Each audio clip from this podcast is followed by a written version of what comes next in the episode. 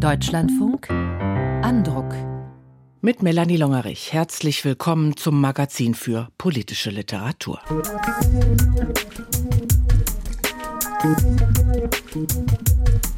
Im November sind US-Präsidentschaftswahlen und Bücher zum Thema, die das Land und seine verschiedenen politischen Protagonisten erklären, gibt es reichlich. Heute möchten wir Ihnen eines vorstellen, das wirklich lesenswert ist. Die Brandstifter heißt es und die Historikerin und Journalistin Annika Brockschmidt analysiert darin, wie die US-Republikaner über die Zeit in den Extremismus abdrifteten, der heute Trumps Wiederwahl denkbar macht. Außerdem geht es um den Begriff der Gesellschaft und wie er in Europa ganz unterschiedlich entstand. Und um Lemminge, deren Verhaltensspektrum die österreichische Journalistin Solmers Korsand in Untertan mit unserem vergleicht.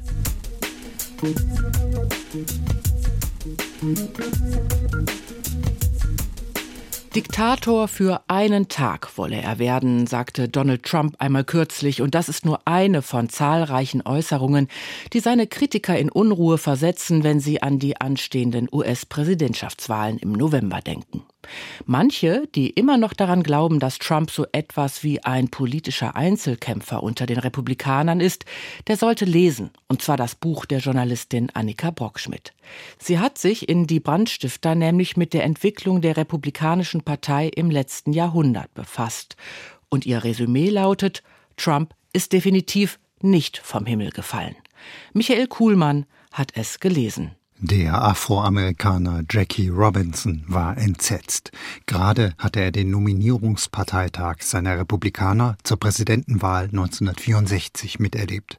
Die Partei hatte den erzkonservativen Senator Barry Goldwater zum Kandidaten erhoben. Robinson notierte, eine neue Sorte Republikaner hat die GOP übernommen, Sie will Amerikanern eine Doktrin verkaufen, die so alt ist wie die Menschheit selbst, die Doktrin von rassistischen Vorurteilen, die Doktrin von White Supremacy. Ich würde sagen, ich weiß jetzt, wie es sich anfühlte, ein Jude in Hitlers Deutschland zu sein. Dies ist nur einer von unzähligen Belegen, die Annika Brockschmidt zusammenträgt. Für ihre These, Trump fiel nicht vom Himmel, die Partei hat ihm den Weg bereitet. Eingesetzt habe die Radikalisierung von 90 Jahren im Kampf gegen Roosevelts New Deal.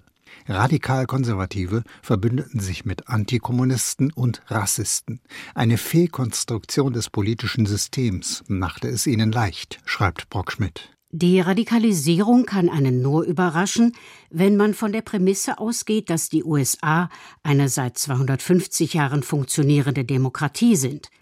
Sie war lange Zeit nur für weiße, christliche, landbesitzende Männer eine Demokratie wobei das Christentum bei den Republikanern eine zwiespältige Rolle spielt. So lebt die religiöse Rechte nicht unbedingt christliche Kernbotschaften wie Nächstenliebe und Gewaltlosigkeit. Und für Donald Trump und seine Anhänger ist Demut ein Fremdwort.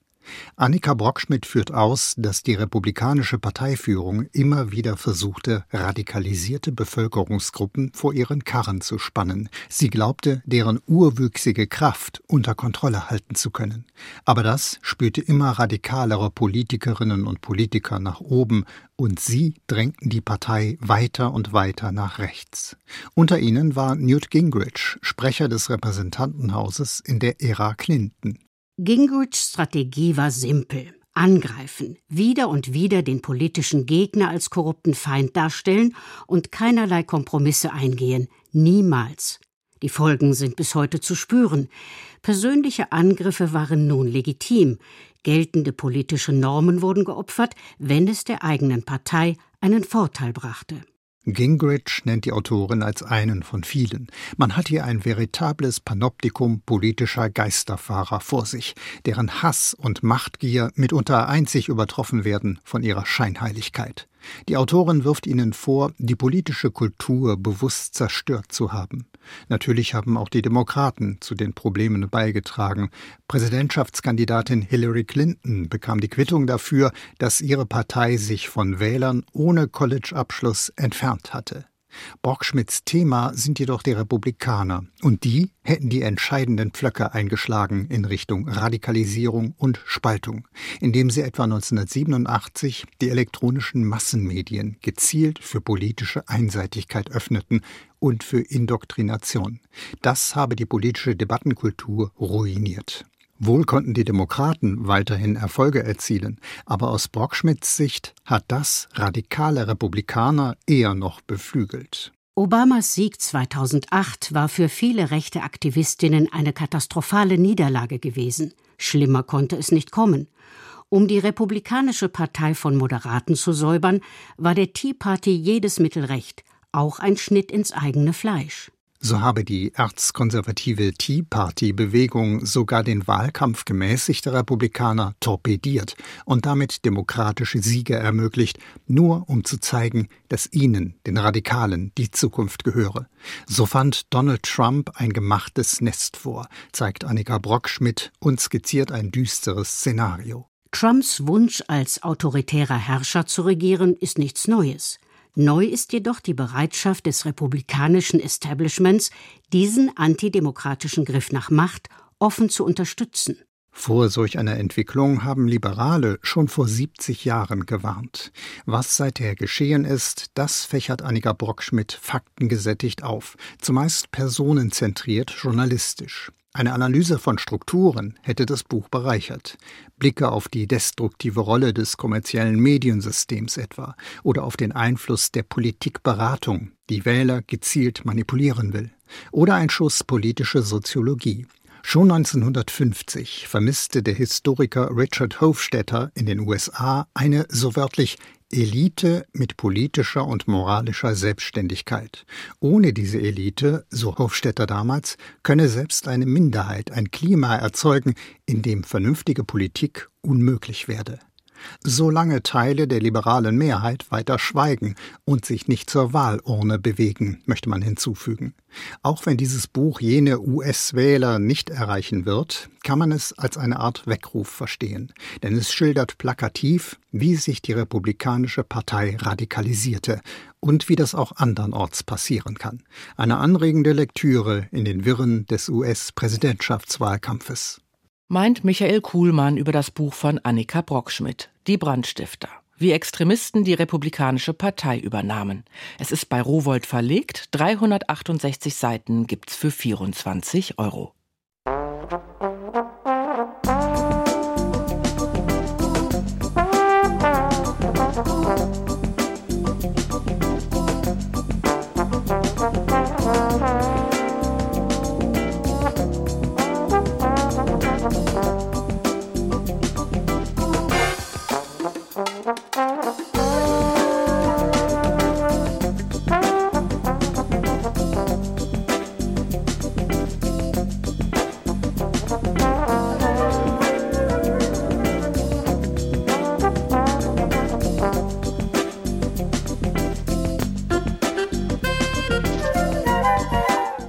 Genau macht eine Gesellschaft aus und wie entwickelte sich überhaupt das Verständnis dafür, Teil davon zu sein?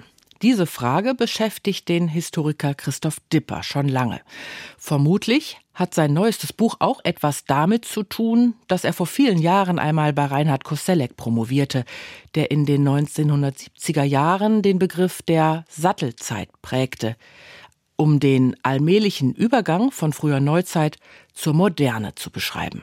Denn der Begriff taucht auch im Titel von Dippers neuem Buch auf und der heißt Die Entdeckung der Gesellschaft. Sattelzeit in Europa 1770 bis 1850. Und die zentrale These darin ist, dass Deutschland im Vergleich vor allem zu Frankreich definitiv ein Spätstarter ist. Zumindest was die Entwicklung eines modernen Gesellschaftsbegriffs betrifft. Was jetzt sehr abstrakt klingt, entwickelt sich beim Lesen zu einer Art Entdeckungsreise in die Vorgeschichte der Soziologie, meint unser Rezensent Ludger Fittgau. Das Buch beginnt mit der Erinnerung an die Eiserne Lady. So wurde Margaret Thatcher genannt, von 1979 bis 1990 britische Premierministerin. Eiserne Lady. Das war eine Metapher für Thatchers strikt neoliberale Wirtschaftspolitik, das Zurückdrängen der Gewerkschaften, die Privatisierung der Eisenbahn in Großbritannien, die Wiederentfesselung des Kapitalismus. Thatcher behauptete damals auch, dass es so etwas wie die Gesellschaft gar nicht gäbe, sondern ausschließlich, so wörtlich, individuelle Männer und Frauen und Familien. Der Historiker Christoph Dipper greift diese Aussage auf. Ja, weil ich provokativ formulieren wollte, dass Maggie Thatcher 1987 den Wissensstand der Gesellschaftslehre von, ich würde mal sagen, 1687 wiederholt hat, in der Vorstellung natürlich damit einen politischen Punkt zu machen in ihrem Kampf gegen Labour, gegen die Gewerkschaftsbewegung und so weiter. Ob sie das ernsthaft wissenschaftlich vertreten hätte, weiß man nicht. Es war einfach in der politischen Auseinandersetzung eine Aussage. Dieser Thatcher-Satz, so Dipper, sei legendär geworden, denn er habe eine bis dahin nicht ernsthaft problematisierte Gewissheit der Moderne in Frage gestellt. Dass nämlich alle Menschen in Gruppen leben, die unterschiedliche Merkmale aufweisen und sich dadurch abgrenzen oder aus anderer Perspektive auch Zusammenhalt finden, Gesellschaften eben. Rund 200 Jahre zuvor hätte Thatcher mit ihrer Aussage, dass es keine Gesellschaften gäbe, kein Aufregerthema gesetzt, so Dipper. Anders als heute habe um das Jahr 1800 herum in Deutschland noch kaum jemand von Gesellschaft als sozialer Grundtatsache gesprochen, die jeden erfasst. In England und Frankreich habe das aufgrund der Wirtschaftsentwicklung und vor allem der französischen Revolution bereits ein wenig anders ausgesehen, so Dipper der Kapitalismus mit der in seinem Gefolge sich dramatisch ändernden Gesellschaftsordnung, den neuen Gesellschaftsformationen, der ist einfach im Westen sehr viel früher und sehr viel stärker entwickelt. Hinzu kommt der Kontakt mit außereuropäischen Gesellschaften oder Völkern, den gibt's auch eher in Frankreich und England und da hat man sich dann Gedanken gemacht, was ist das eigentlich, was wir dort sehen? Seien es die afrikanischen Stämme, sei es aber auch die hochentwickelte und extrem bewunderte chinesische Gesellschaft. Da kam man ins Grübeln die Krise der Universitäten in Frankreich und England zu Beginn des 19. Jahrhunderts behinderten jedoch ein systematisches Weiterdenken dieser Fragen, so Dippers Befund. In Frankreich seien die Universitäten nach der Revolution von 1789 von Napoleon sogar eine Zeit lang ganz aufgelöst worden. In der Folge hätten die Universitäten in Westeuropa Curricula entwickelt, die verhinderten, dass der Tatsachenblick auf die Gesellschaft angewendet wurde. Zunächst einmal sei ein moderner Begriff des Sozialen in Frankreich dann von außeruniversitären Denkern entdeckt worden, etwa von aktiven Revolutionären wie dem Marquis de Condorcet. Im Deutschen Reich habe zur selben Zeit ein von der Aufklärung unterstützter Reformabsolutismus geherrscht, mit einer noch weitgehend traditionell ausgerichteten Wirtschafts- und Gesellschaftsordnung, stellt Dipper fest. Die ständische Gesellschaft galt weitgehend als stabil, denn man habe sie noch zu Beginn des 19. Jahrhunderts allgemein als gottgewollt oder natürlich betrachtet. Erst nach der Revolution von 1848 etablierte sich hierzulande langsam ein moderner Gesellschaftsbegriff. Doch Christoph Dipper macht in seiner Forschung eine Entdeckung. Den freien Schriftsteller Friedrich Buchholz. Er stehe bereits um 1810 in gewisser Weise für den Anfang der Soziologie in Deutschland. Ich habe ihn sozusagen wiederentdeckt. Ursprünglich wollte er an die Universität, daraus ist nichts geworden. Dann ging er an eine brandenburgische Ritterakademie und hat da zwei, drei Jahre unterrichtet. Und dann hat er umgestellt auf Journalismus und musste von dem leben, was er schreibt. Unendlich produktiv in dieser Hinsicht, ein Rätsel an Produktivität. Und da zählt eben der Blick auf die Gesellschaft ganz wesentlich auch, weil er eine kritische Einstellung zu dem hergebrachten Preußen Friedrichs des Großen hatte und eine Zeit lang von Hardenberg entdeckt und dessen modern gesagt Pressesprecher war. Buchholz seien deshalb die preußischen Reformen mit dem Ziel, eine neue Gesellschaft zu entwickeln, sehr sympathisch gewesen. Er habe sich selbst so wörtlich als Naturforscher in Beziehung auf gesellschaftliche Erscheinungen bezeichnet. Doch Buchholz bleibt lange ein singuläres Phänomen in Sachen Gesellschaftsbegriff. Die 48er Revolution, das ist ja gar kein Zufall, hat ja einen klaren Wunsch, an die Eliten gehabt, ob in Frankfurt oder in den Länderparlamenten oder wo auch immer, gesellschaftspolitisch zu intervenieren. Aber die politisch-intellektuellen Eliten, insbesondere auch in Frankfurt, hatten sich nicht in der Lage oder in der Notwendigkeit gesehen, ein gesellschaftspolitisches Programm zu entwickeln, wenn man die Reichsverfassung ansieht und überhaupt die Debatten in der Paulskirche, da ist von einem Gesellschaftskonzept ebenso gut wie nicht die Rede. Das setzt sich in der Tat erst in der zweiten Hälfte des 19. Jahrhunderts durch. Schließlich etabliert sich auch die Soziologie als neue wissenschaftliche Disziplin. Das Reinhard Koselleck gewidmete Buch Die Entdeckung der Gesellschaft von Christoph Dipper ist ein sehr gut lesbares Werk zur Geschichte des Gesellschaftsbegriffs zwischen 1770 und 1850 in Deutschland. Nicht nur für die Soziologie ist dabei insbesondere die Wiederentdeckung des frühen deutschen Gesellschaftsvordenkers Friedrich Buchholz ein zusätzlicher Lektüregrund. Christoph Dippers Buch trägt den Titel Die Entdeckung der Gesellschaft. Sattelzeit in Europa 1770 bis 1850. Es ist im Vergangenheitsverlag erschienen, zählt 372 Seiten und kostet 24 Euro. Unser Rezensent Ludger Fittgau.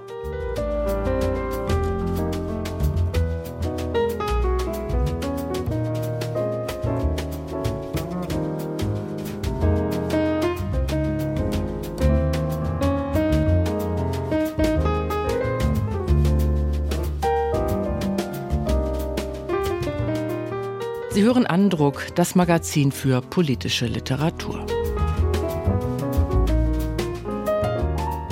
den Kollegen zur Rede stellen, wenn seine Hand auf der Schulter einer Praktikantin landet oder den Fahrkartenkontrolleur freundlich darauf hinweisen, dass sein harscher Ton beim Fahrgast mit dunklerem Hautton absolut daneben ist. Es gibt sie, die kleinen Momente der Zivilcourage, des Einstehens für das, was man für richtig hält. Aber, sind wir ehrlich, sie sind selten. Meistens überlegt man sich zweimal, ob man etwas sagt. Dann ist der Moment oft schon verstrichen und man wird zum Teil der schweigenden Mehrheit. Sitzt im Bad der Lemminge sozusagen. Was aber, wenn es gar nicht anders geht, als sich auf die wenigen Momente zu stürzen und viele andere fahren zu lassen? Darum und um einige Gedanken mehr geht es im Buch Untertan von braven und rebellischen Lemmingen. Verfasst hat es die österreichische Journalistin Solmers Korsand. Meine Kollegin Katrin Stövesand hat mit ihr gesprochen und sie zuerst nach den Lemmingen gefragt, die in der Metapher immer herhalten müssen, aber offenbar gar nicht so konformistisch sind. Mir war es wichtig, kurz noch eben diese Ehrenrettung zu den Lemmingen zu machen, dass das in Wahrheit gar nicht diese gruppenhysterischen Wesen sind, die sich gegenseitig in den Suizid folgen, sondern dass das in Wirklichkeit eine Erfindung von Hollywood und von Walt Disney war, um eine, einen Dokumentarfilm über die Arktis zu machen und dass sie in Wahrheit viel wehrhafter sind, als man denkt. Aber ja, also im Sprachgebrauch hat sich das natürlich etabliert, dass Lemminge quasi als Synonym verwendet werden für Mitläufer, für Opportunistinnen, für Ja-Sager. Und ich habe mich eben an diesem Bild orientiert, weil ich es sehr schön fand, weil es eigentlich egal, ob ich mit meinem Zahnarzt darüber spreche oder mit Kolleginnen, immer wenn man jemanden quasi degradieren möchte, sagt man, ja, das ist ja doch nur ein Lemming.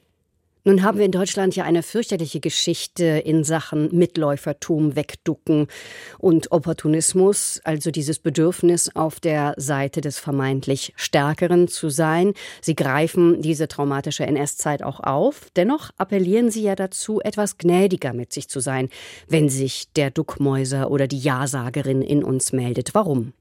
Ich weiß gar nicht, ob ich so gnädig bin. Also ich glaube eigentlich, dass ich eine sehr harte Sicht auf Mitläufer und Opportunisten habe, weil ich sie tatsächlich als die Ermöglicher von derartigen Regimen sehe, weil ich mir immer denke, dass unser Fokus gerade als Medienvertreterinnen immer auf den Führern ist und die Demagoginnen, Populistinnen, die die Masse quasi verführen und der man eigentlich nur verfallen kann und dass es eigentlich aber die vielen braucht, die das möglich machen. Und trotzdem, ja, also gewissermaßen ist es mir wichtig, dass wir uns das eingestehen, dass wir vielleicht öfter mitlaufen, obwohl wir das vielleicht gar nicht möchten. Und dass wir uns diesem Lemming auch mehr stellen und dass das eigentlich ein sehr normaler und menschlicher Charakterzug ist, diese Form der Anpassung und vielleicht sogar Unterwerfung. Und ohne jetzt missionarisch sein zu wollen, ist quasi ein bisschen mein Appell zu sagen, aus welchen Gründen laufen wir denn mit? Ist es aus Überzeugung oder tun wir es aus Kalkül oder eben aus Opportunismus, weil wir uns einen Vorteil erhoffen? Und deswegen glaube ich, dass es wichtig ist, uns diesem sehr menschlichen Zug zu stellen. Sehr viele Menschen haben ja auch ein Problem mit Verantwortung. Denn wenn sie passiv bleiben, dann wird es ja schön einfach. Wenn die Kinder in der Schule schlecht sind, dann sind die Lehrer schuld. An allem anderen ist momentan angeblich die Ampel schuld. Sie schreiben, dass Menschen vor allem nicht allein dastehen wollten, wenn sie eben mit der lauteren Masse sozusagen singen.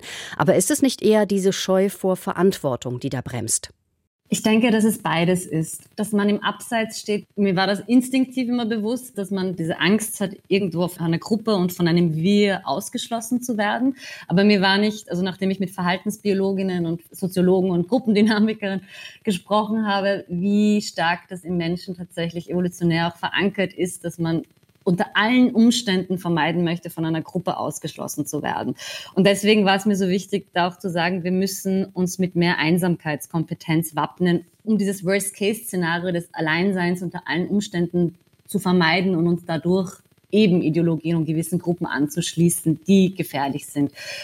Und ich denke, natürlich die Frage der Verantwortung ist für mich auch eine sehr große, weil wir es uns sehr oft sehr einfach machen, indem wir die Verantwortung, wie Sie schon gesagt haben, auch abschieben indem wir sagen, naja, eben, wie ich eingangs schon gesagt hatte, ich bin ja nicht schuld daran. Ich wurde ja nur verführt von einem Genie, von einem, in Österreich reden wir immer sehr gerne von Wunderkindern, wenn irgendwelche Populisten an die Macht kommen, dass die unglaublich intelligent und charismatisch sind.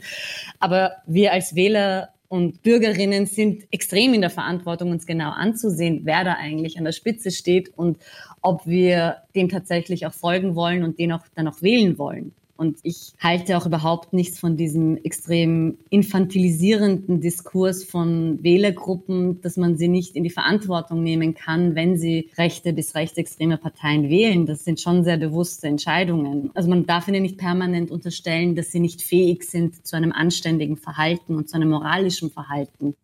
Was ich ganz interessant finde, Sie unterscheiden ja zwischen verschiedenen Formen des Zustimmens der Unterwerfung.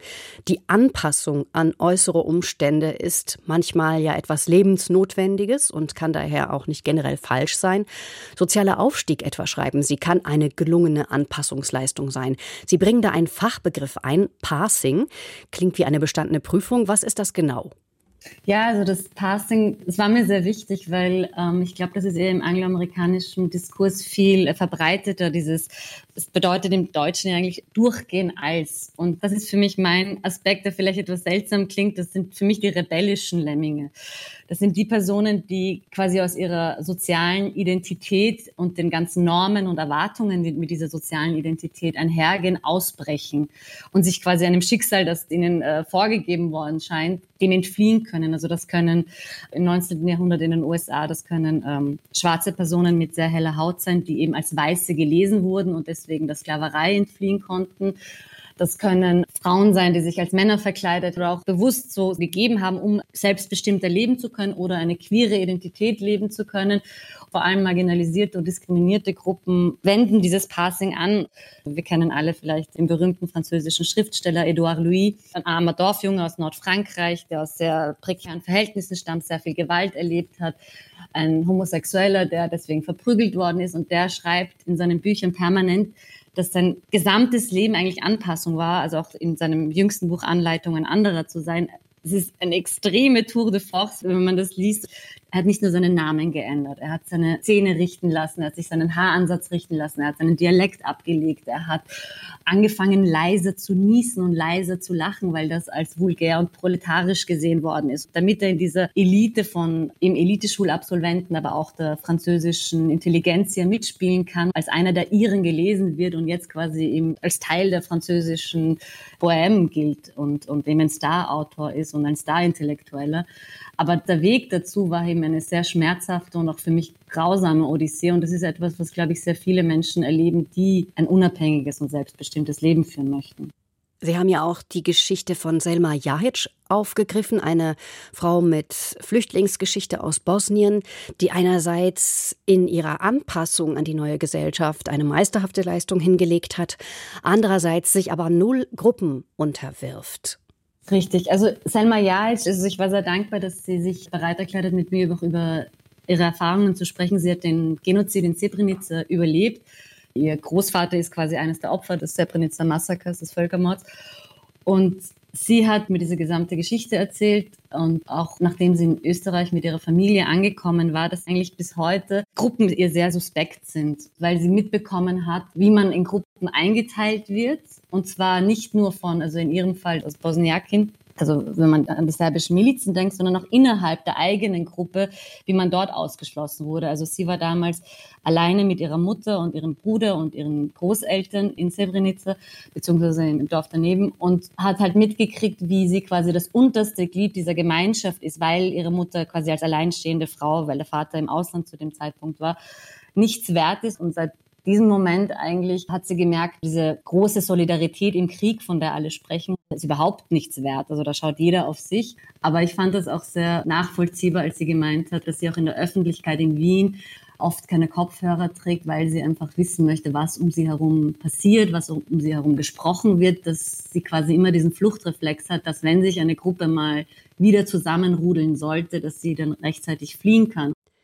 Sie enden mit einem Plädoyer fürs Alleinsein, dafür zu lernen, sich selbst zu genügen. Umso gelassener kann man dann eben auch Herausforderungen des Gruppendrucks begegnen. Und Sie schreiben in dem Zusammenhang, der Einsame wird nicht nur bemitleidet, sondern auch gefürchtet. Warum gefürchtet? Er wird gefürchtet, weil man den Eindruck hat, dass einsame Menschen vielleicht, als ob sie infiziert wären von einer Krankheit, mit der man sich anstecken würde.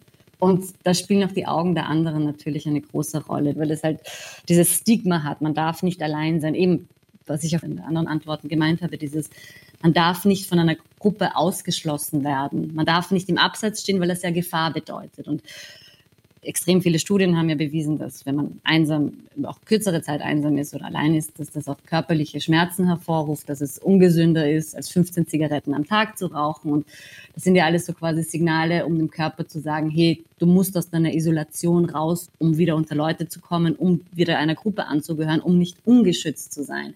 Und mir hat das irgendwie nicht gereicht und ich fand das aber sehr schön, dass da andere Autorinnen, also wie Sarah Deal, auch die Freiheit, allein zu sein, dass mein Unbehagen sehr schön in Worte gefasst hat, dieses, dass man eben mehr Einsamkeitskompetenz entwickeln muss, weil ich tatsächlich glaube, dass dieses Worst Case, das Parteien, Organisationen, aber auch der Arbeitsmarkt permanent suggeriert, dass wenn du alleine bist, das ist das Schlimmste und deswegen musst du unter allen Umständen das verhindern und dadurch wird man ja erpressbar bedeutet es, dass ich mich in jeder Hinsicht anpasse und unterwerfe und alles mit mir geschehen lasse, um diesen Zustand eben nicht zu kommen und nicht allein zu sein. Und ich glaube aber, wenn wir zumindest temporär das aushalten können, und es klingt extrem hart, also ich will das überhaupt nicht romantisieren, alleine zu sein, einsam zu sein, das ist zermürbend, das ist hart, das ist grausam, es wird auch nicht umsonst von diktatorischen Regimen auch als Foltermethode verwendet, die Isolationshaft, die weiße Folter. Aber ich denke, dass wenn man sich ein bisschen mit diesem Gedanken vertraut macht, dass man dann ein bisschen immunisierter ist gegenüber gewissen ideologischen Verführungen.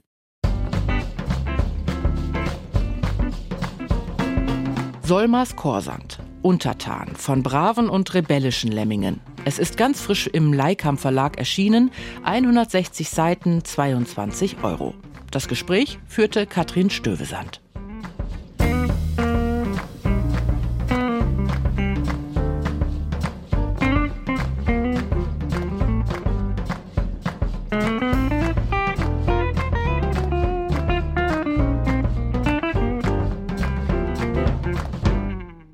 Es gibt immer noch Kapitel in der Geschichte des Zweiten Weltkriegs, die wurden noch nicht wirklich auserzählt. So eines hat der britische Journalist und Autor Simon Parkin vor einiger Zeit recherchiert. Sein Buch, das jetzt auch auf Deutsch erschienen ist, heißt Die Insel der außergewöhnlichen Gefangenen. Deutsche Künstler in Churchills Lagern. Die Insel, von der hier die Rede ist, ist die Isle of Man in der irischen See. Ab 1940 ließ Winston Churchill dort in mehreren Lagern alle männlichen Deutschen und Österreicher zwischen 16 und 60 Jahren internieren, aus Angst, Großbritannien könnte von Nazis infiltriert werden. Dabei war ein Großteil der Menschen, die sich dort hinter Stacheldraht wiederfand, genau vor diesen geflüchtet. Darunter auch viele bekannte Schriftsteller, Musiker und Künstler, wie etwa der Dadaist Kurt Schwitters. Viktoria Eglau. Großbritannien im Frühjahr 1940. Ein gutes halbes Jahr nachdem die Londoner Regierung Hitler-Deutschland den Krieg erklärt hat, wächst bei vielen Briten die Angst vor feindlichen Agenten. Handelt, handelt, handelt, tut es jetzt, heißt es im Mai 1940 in einem Artikel in der Daily Mail. Der Verfasser fordert von der Politik, dass alle Flüchtlinge sofort in einen abgelegenen Teil des Landes gebracht und unter strenge Aufsicht gestellt werden. Der Journalist wirft den Regierenden vor, Sie begreifen nicht, dass jeder Deutsche ein Agent ist. Tatsächlich jedoch waren die allermeisten der 73.000 Deutschen und Österreicher, die in den vorangegangenen Jahren in Großbritannien offiziell Zuflucht gefunden hatten, jüdische Flüchtlinge. Sie waren dabei, sich ein neues Leben aufzubauen, sich zu integrieren. Doch nun mehrten sich die Stimmen, die alle Deutschen als feindliche Ausländer betrachteten und zur Sicherheit ihre Internierung forderten. Die Hysterie erstickte jede Logik, schreibt Simon Parkin, Autor des Buchs Die Insel der außergewöhnlichen Gefangenen.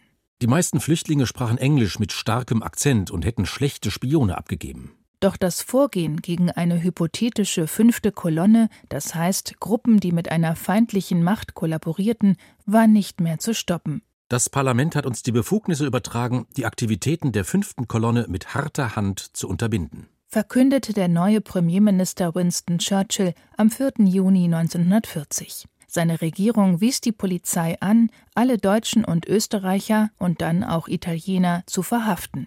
Personen unter 16 und über 70 Jahren sowie Gebrechliche waren ausgenommen.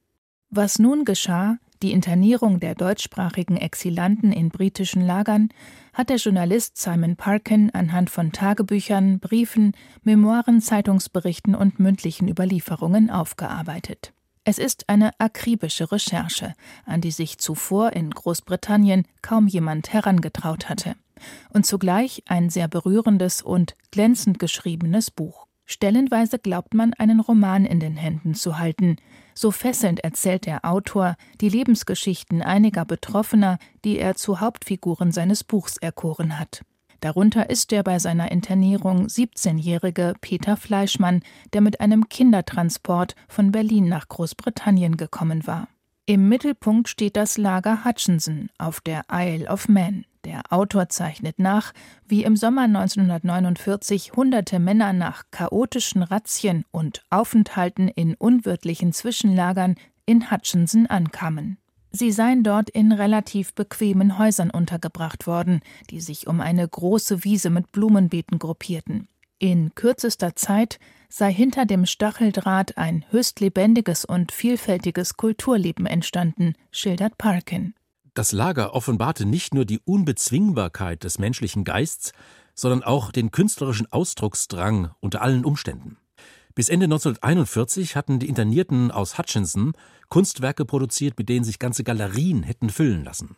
Der Dadaist Kurt Schwitters war der berühmteste, aber längst nicht der einzige Künstler im Lager. Neben Ausstellungen fanden hochkarätige Konzerte statt, etwa mit dem berühmten in Hutchinson internierten Pianisten Marjan Rawitsch. Die zahlreichen Wissenschaftler und Professoren im Lager hielten regelmäßig Vorträge, Schauspieler spielten Theater und Journalisten und Schriftsteller gaben die Lagerzeitung The Camp heraus. Die fieberhafte Aktivität lenkte von dem zugrunde liegenden Zustand erzwungener Ziellosigkeit ab. Schreibt Simon Parkin der keinen Zweifel daran lässt, dass er die Internierung, die von mehreren Monaten bis zu mehreren Jahren dauerte, für ein historisches Unrecht hält. Er erinnert daran, dass Flüchtlinge auch auf das Kreuzfahrtschiff Arendora Star verfrachtet wurden. Die britische Regierung wollte die mutmaßlich feindlichen Ausländer nach Kanada deportieren. Das Schiff wurde von einem deutschen U-Boot versenkt.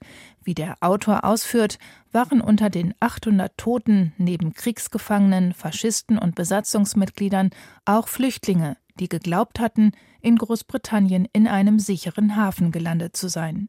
Das Eingeständnis, dass sich an Bord des Schiffes Flüchtlinge vor der nationalsozialistischen Unterdrückung befunden hatten, löste allgemeine Empörung aus und stellte die Politik der Masseninternierung insgesamt in Frage. In den folgenden Monaten und Jahren erlangten die Internierten aus Hutchinson und den anderen Lagern ihre Freiheit wieder. Der Autor hat auch über die Zeit danach recherchiert. Manche Gefangene erholten sich demnach nur schwer von den physischen und psychischen Strapazen.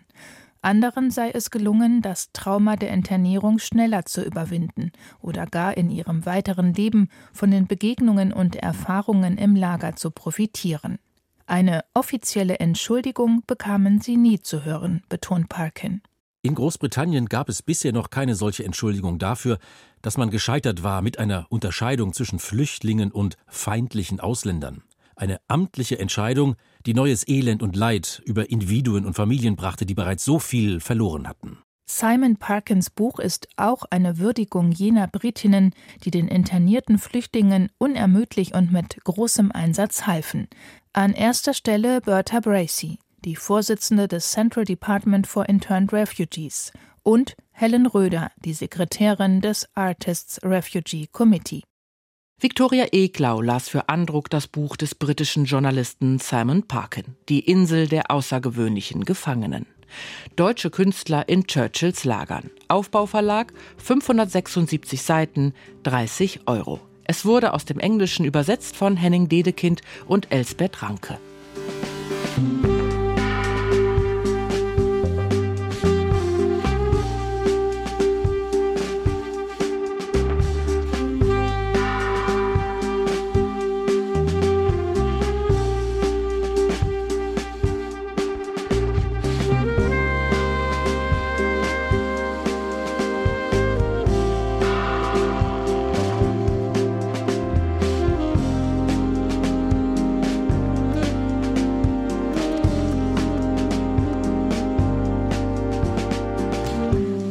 Wer sich heute mit Japan beschäftigt, stößt ziemlich schnell auf das geheimnisumwobene japanische Kaiserhaus, die älteste Monarchie der Welt. An der Spitze des Staates steht der Tenno, der jahrhundertelang, zumindest formal, zugleich weltliches und religiöses Oberhaupt des japanischen Staates war und fast mystisch wirkte. Heute kämpft die Kaiserfamilie längst mit den gleichen Herausforderungen wie sein Volk, nämlich vor allem mit der Benachteiligung von Frauen und der voranschreitenden Vergreisung. Dieser Zusammenhang hat den ehemaligen Asienkorrespondenten des Spiegels, Wieland Wagner, interessiert und er hat darüber ein Buch geschrieben. Das Erbe des Tennos lautet der Titel und Martin Tschechne weiß, ob es überzeugt. Kaum ein Herrscherhaus der Welt erfreut sich ähnlich respektvoller Aufmerksamkeit wie das japanische. Das wurde deutlich, als die beliebte Prinzessin Mako im Oktober 21 bürgerlich heiratete und nach New York zog. Die Zeitungen waren voll davon. Es gilt nach wie vor für Masako, die vor ihrer Heirat mit dem heute regierenden Tenno Naruhito eine Karriere als Diplomatin ansteuerte, und es gilt für die gemeinsame Tochter Aiko, die seit ihrer Geburt vor 22 Jahren die Premierminister des Landes mit dem Problem beschäftigt, ob Erstgeborene weiblichen Geschlechts überhaupt die Thronfolge antreten dürfen. Wohl jede und jeder im Land hat eine dezidierte Meinung dazu. Und doch kann Wieland Wagner, Japan-Kenner und Asien-Korrespondent seit mehr als 30 Jahren, seine Begegnungen mit Angehörigen des Kaiserhauses an den Fingern einer Hand abzählen. Ein Tenno gibt keine Interviews. Stattdessen also der weitere Familienkreis, ehemalige Mitschüler, Beamte am Hof, viele Menschen aus dem Volk, die Chronisten und eine wohl prägende Zufallsbegegnung als Student damals in den 80er Jahren. Kaiser Hirohito betrat seine Ehrenloge. Er nahm Platz auf einem hohen Lehnstuhl und blickte in die vollbesetzte Arena. Er war 85 Jahre alt. In der Realität wirkte er noch kleiner und greisenhafter als auf den Fotos oder im Fernsehen. Es war der erste Sumo-Wettkampf, den ich in Tokio erlebte. Und es war das erste Mal, dass ich den Kaiser aus der Nähe sah, schräg von der Seite auf gleicher Höhe. Bisweilen ertappte ich mich dabei, dass ich ihn fast aufmerksamer beobachtete als die Sumo-Ringer. Am 15. August 1945, neun Tage nach dem Abwurf der Atombombe auf Hiroshima, hatte sich eben dieser Hirohito in einer Rundfunkansprache an sein geschlagenes und gedemütigtes Volk gewandt. Es war das erste Mal, dass die Japaner die Stimme ihres Tennos hören durften. 帝国の現状とに鑑み非常の措置をもって自局を収集せんと Sein Volk werde die Erklärung der Siegermächte akzeptieren, teilte Hirohito mit.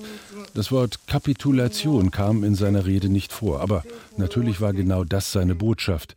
Die stolzen und bis dato in China, Stichwort Nanking 1937, und im Kampf gegen die Amerikaner, Stichwort Pearl Harbor, bis zur Selbstaufgabe kriegerischen Japaner beugten sich der Übermacht.